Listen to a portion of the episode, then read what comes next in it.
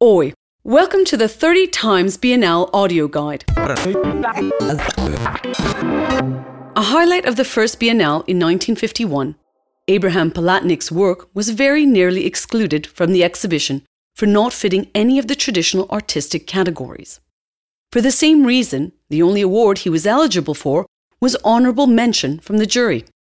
The work exhibited on the occasion was one of his cinechromatic devices, like the one shown here.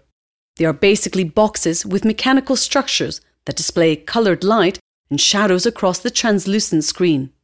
The effect is of a two dimensional image in constant mutation. This apparatus, with its complex engineering and slow movements, was the start of his pioneering work in the field of kinetic art. Palatnik designed and built various objects in which the composition changed as the components moved. Some of these recall mechanical solar system kits with their visible wheels and cogs, while others are more interactive. Common to them all, however, was the desire to experiment with colours and forms that alter in time and space.